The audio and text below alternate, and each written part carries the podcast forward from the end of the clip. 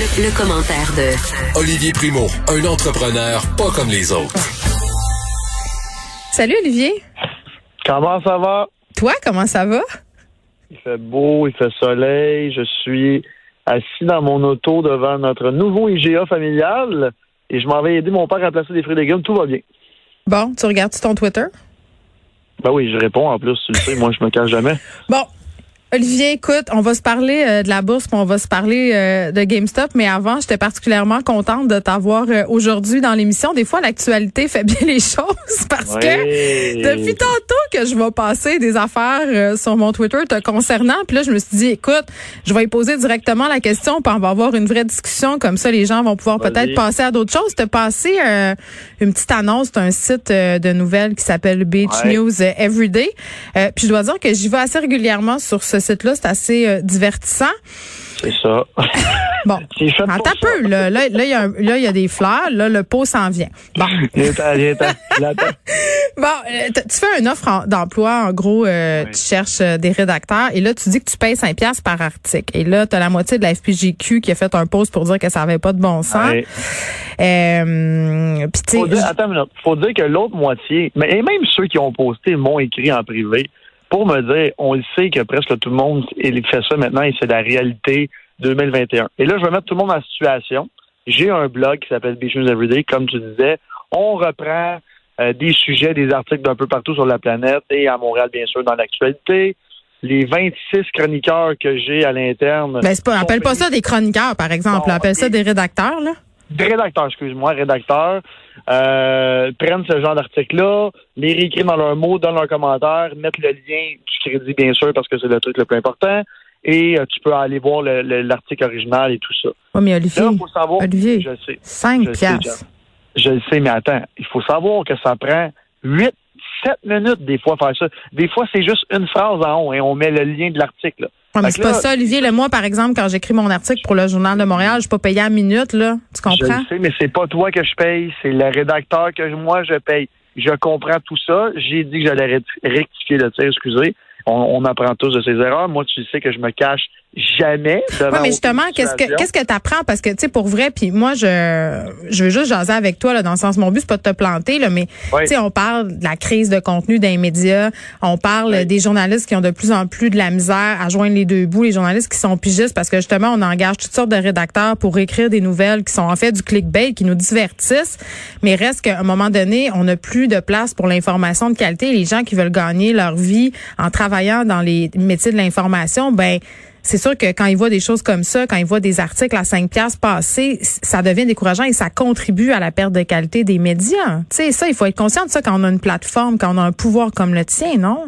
Je le comprends à 100% mais il faut savoir aussi, puis je, vais, je, vais, le redire encore, puis je vais pas satisfaire tout le monde comme je fais depuis que je suis né, mais j'envoie quand même le lien vers la vraie article euh, pour que justement aller le vrai contenu de la personne qui a pris le temps et qui est payée pour le faire.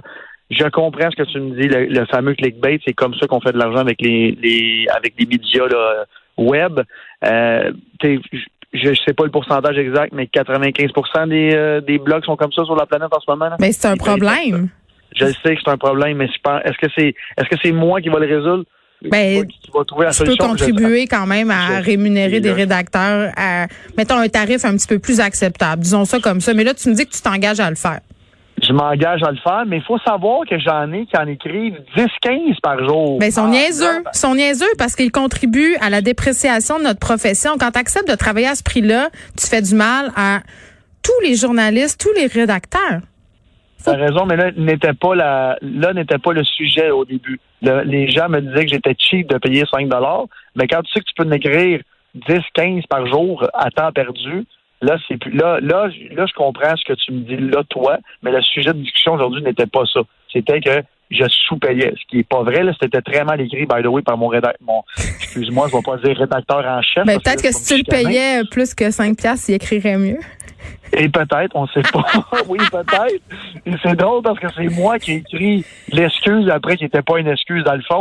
Et là, tout le monde dit, j'espère que tu l'as pas payé plus que 20 pièces puis j'étais comme, ah, peut-être. En tout cas, ben regarde Olivier, moi je voulais juste qu'on jase de, ça ensemble, peut-être avoir l'occasion de, de, réfléchir à tout ça parce que tu sais, je pense que tu as le pouvoir de faire en sorte raison. Euh, de peut-être un peu changer la mentalité. Je comprends qu'il y a des gens qui acceptent de travailler pour ce tarif-là, puis on, on, nous vend un peu cette idée d'avoir de la visibilité, de se faire connaître dans le milieu, puis d'avoir des gigs plus tard. Mais je pense qu'il y a quand même un minimum, un minimum à respecter. T'as raison. 5 mais 4 articles de l'heure, c'est 20 de l'heure. C'est quand même bien payé euh, pour un petit sideline. Moi, c'est comme ça que je le vois. Là, je sais que je vais en appliquer plusieurs. Dans mon modèle d'affaires, c'est comme ça. Je comprends que le contenu original vaut beaucoup plus cher que ça. Et c'est pourquoi mon site web est, incapable de payer des rédacteurs aussi cher que ça. Parce que mon modèle n'est pas ça. C'est du clickbait, puis tout le monde le sait. Là. Je comprends, mais pour aller chercher les articles que tu réécris, il y a des journalistes qui ont été payés pour ça.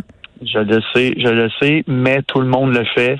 Mais ben là, ça, c'est pas un artiste. C'est pas un argument, tout le monde le fait.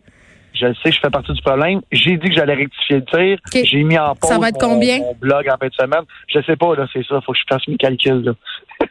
Faut que je fasse mes calculs. Appelle, appelle Pierre Carl, il va te donner des bons conseils. Non, là, c'est là, on, va pas mélanger deux choses. Je fais mes calculs pour s'en parler dans le OK, fais tes recherches, Olivier. Oui, exactement. OK, un petit retour sur le dossier GameStop, quand même, euh, saga boursière forte en vente. Oui. Dans le fond, là, je voulais parler de GameStop, mais en même temps, je voulais parler un peu de la, bourse au complet là, en 2020, même en 2019. Ben oui. Euh, euh, puis depuis le début de 2021, il y a tellement de compagnies licornes. Pour ceux qui connaissent pas ça, les compagnies licornes, c'est des compagnies qui valent plus d'un milliard euh, à leur boursière. Mm-hmm. euh, le marché en ce moment est tellement volatile et tellement énorme parce qu'il y a tellement d'argent disponible. Là, les gens vont dire, mais comment il, il fait pour avoir de l'argent? Parce qu'on est en pandémie mondiale, on est supposé de tout manquer d'argent. Bon, bien sûr, les riches s'enrichissent, ça, tout le monde le sait, mais la bourse est tellement rendue facilement accessible à tout le monde.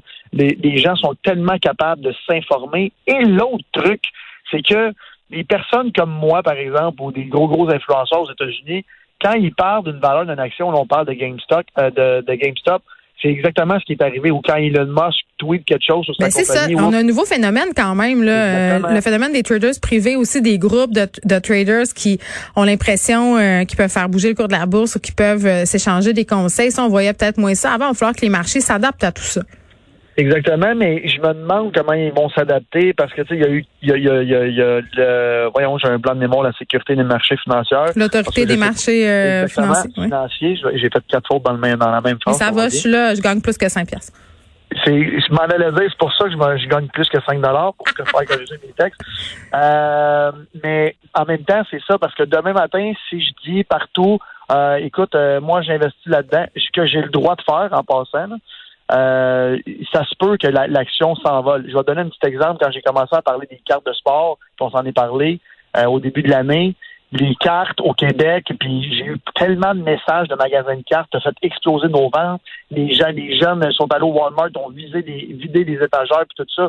Puis tu sais, j'ai pas parlé. J'ai parlé de bourse un petit peu il y a un ou deux mois, et j'ai eu tellement de messages de jeunes. Puis là, c'est ça que je me demandais j'avais peur un peu aussi parce que, tu sais, maintenant, tu as une carte de crédit, tu as 18 ans, tu t'en vas downloader une application, tu peux jouer à la bourse et c'est le cas de le dire. Si tu connais pas ça, tu joues à la bourse.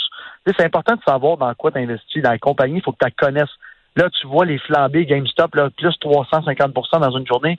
Les gens, il y en a qui se sont mis millionnaires, il y en a qui ont tout perdu aussi parce que ça, ça monte, ça descend, ça monte, ça descend. Et tout ça à cause des influenceurs aux États-Unis. Mais il faut savoir quand se retirer aussi, là, ça, c'est pas évident.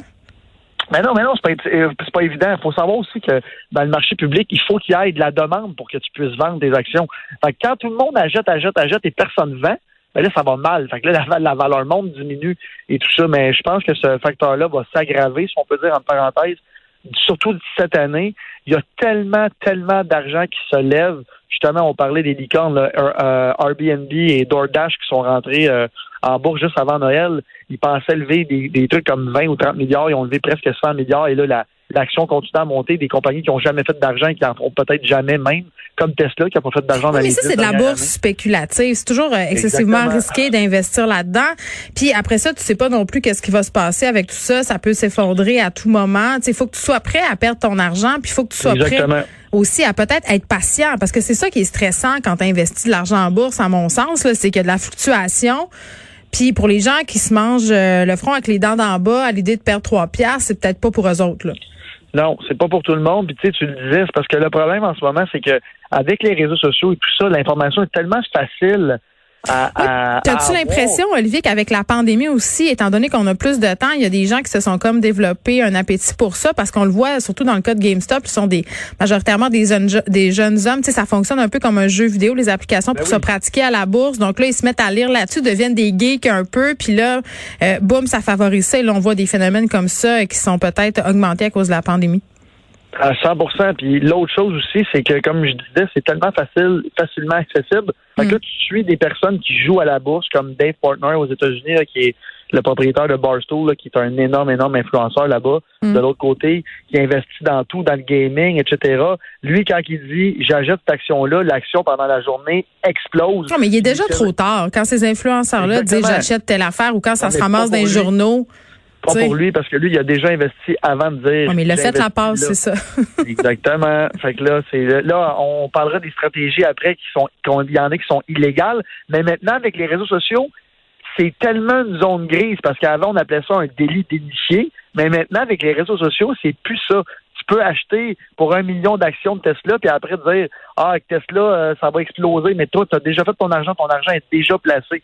Fait que, euh, oui, mais sur le plan éthique, ça pose toutes sortes de questions. Oui, mais avec les réseaux sociaux, encore une fois, c'est une zone extrêmement grise. Fait que quand on dit que les marchés euh, financiers vont falloir qu'ils se mettent le, nez là-dedans, c'est important parce que là, demain matin, moi, si je dis aller acheter un, un penny stock, là, penny stock, pour ceux qui connaissent pas ça, c'est des, des actions qui se qui se qui se voyons, j'ai juste tradé en tête là, qui se qui s'échangent en bas de 1 dollar, penny stock. Euh, je sais qu'il y a plein de jeunes qui vont se lancer là-dedans. C'est très, très dangereux. Puis ils vont se lancer là-dedans sans absolument connaître rien, rien sur la compagnie parce que moi, je vais avoir dit, allez-y. Et l'autre truc aussi, puis là, c'est le gros truc aussi que à New York, tout le monde parle de ça. Pendant la pandémie, le monde veut se faire de l'argent rapidement. Et ils pensent que la bourse, c'est facile de faire de l'argent rapidement. Ce qui n'est pas vrai, tu peux en perdre énormément rapidement mm. aussi. Fait que euh, ça va être un dossier à suivre, mais là, avec le, le, truc de GameStop, là, c'est ça, c'est la, la, folie furieuse. Là, puis là, depuis deux jours, c'est c'est juste ça. Puis là, je regardais le cours de l'action tantôt, j'ai dit ben ça va s'effondrer. Eh bien non, c'est c'est super haut. Non, c'est vrai. Euh, bon, fait qu'avec le pouvoir viennent de grandes responsabilités. Euh, c'est le cas pour la bourse, puis c'est le cas aussi quand on a des sites web de contenu, Olivier. ok, Ben, j'ai compris. Merci du conseil. Je vais rectifier Mais le écoute, tu sais que je suis une mère de famille. Euh, je suis comme un peu ta mère. c'est drôle parce que je parlais de ça à mon père tantôt, puis il était comme, quoi ton site web, tu fais de l'argent. Il comprend absolument rien là-dedans. Je suis comme laisse faire. C'est pas grave. Va placer, va placer des fruits et légumes. Ça va te rendre zen, puis tu vas penser à d'autres choses. Bon week-end. bye. bye. Bye.